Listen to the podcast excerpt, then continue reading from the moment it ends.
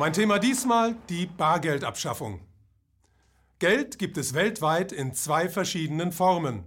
Zum einen als Bargeld, also in Form von Münzen und Banknoten, und zum anderen als Buchgeld oder Giralgeld, heute fast ausschließlich in elektronischer Form. Beide Geldformen existieren gleichberechtigt nebeneinander. Das heißt, ob ich etwas bar kaufe oder Bargeld loszahle, also per Überweisung, mit der Kreditkarte oder über das Handy, der Betrag, den ich zahlen muss, ist immer der gleiche. Trotzdem besteht zwischen beiden Vorgängen ein grundlegender Unterschied. An einer Barzahlung sind nämlich nur zwei Parteien beteiligt, der Käufer und der Verkäufer, sonst niemand.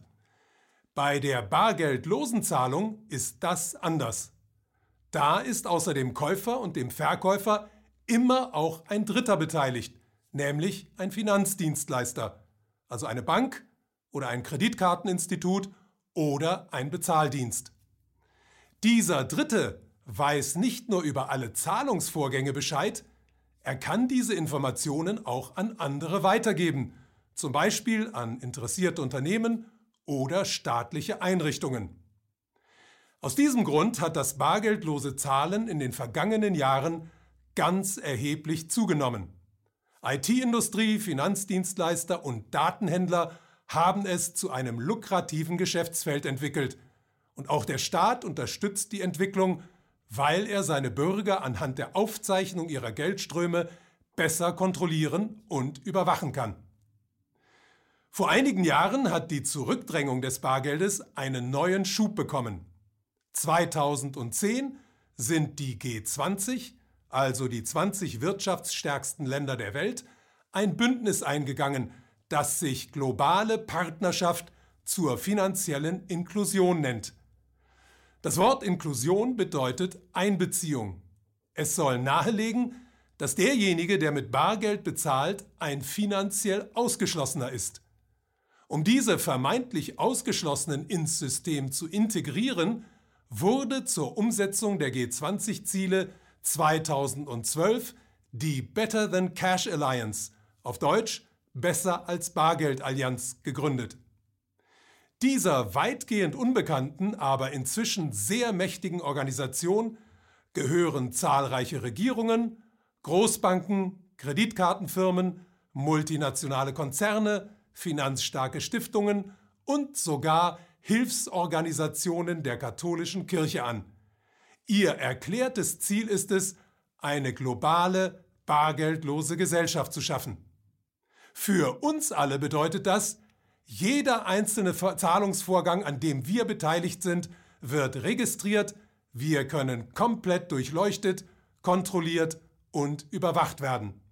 Und das ist noch nicht alles.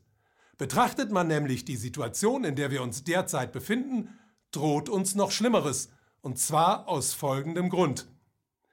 Das globale Finanzsystem wird seit seinem beinahe Zusammenbruch 2007-2008 nur noch künstlich am Leben erhalten, vor allem von den Zentralbanken.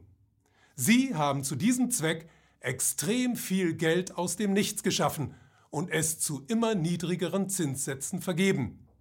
Mittlerweile haben wir es zum Beispiel in der EU mit Nullzinsen und in der Schweiz und Japan bereits mit Negativzinsen zu tun. Da die Zentralbanken in der nächsten Krise mit Sicherheit gezwungen sein werden, die Zinsen noch weiter zu senken, erwartet uns Folgendes.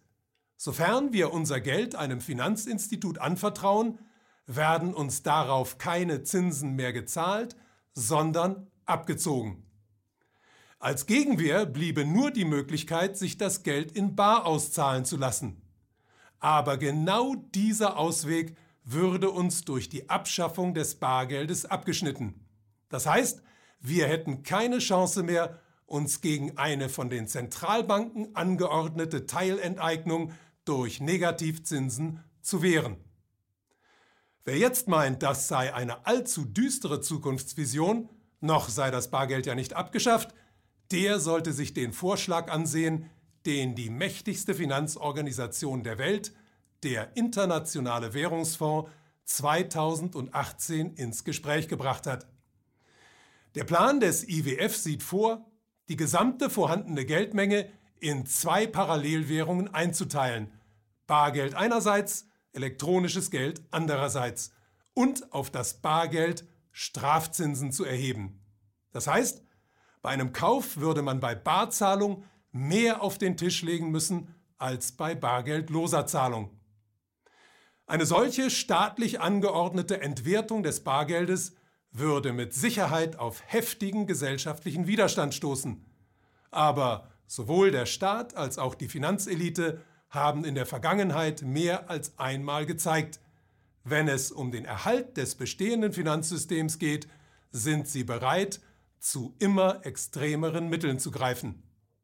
Auf jeden Fall wäre eine solche Erhebung von Strafzinsen die wirkungsvollste Art, das Ende des Bargelds herbeizuführen, schnell, effizient und über alle Ländergrenzen hinweg.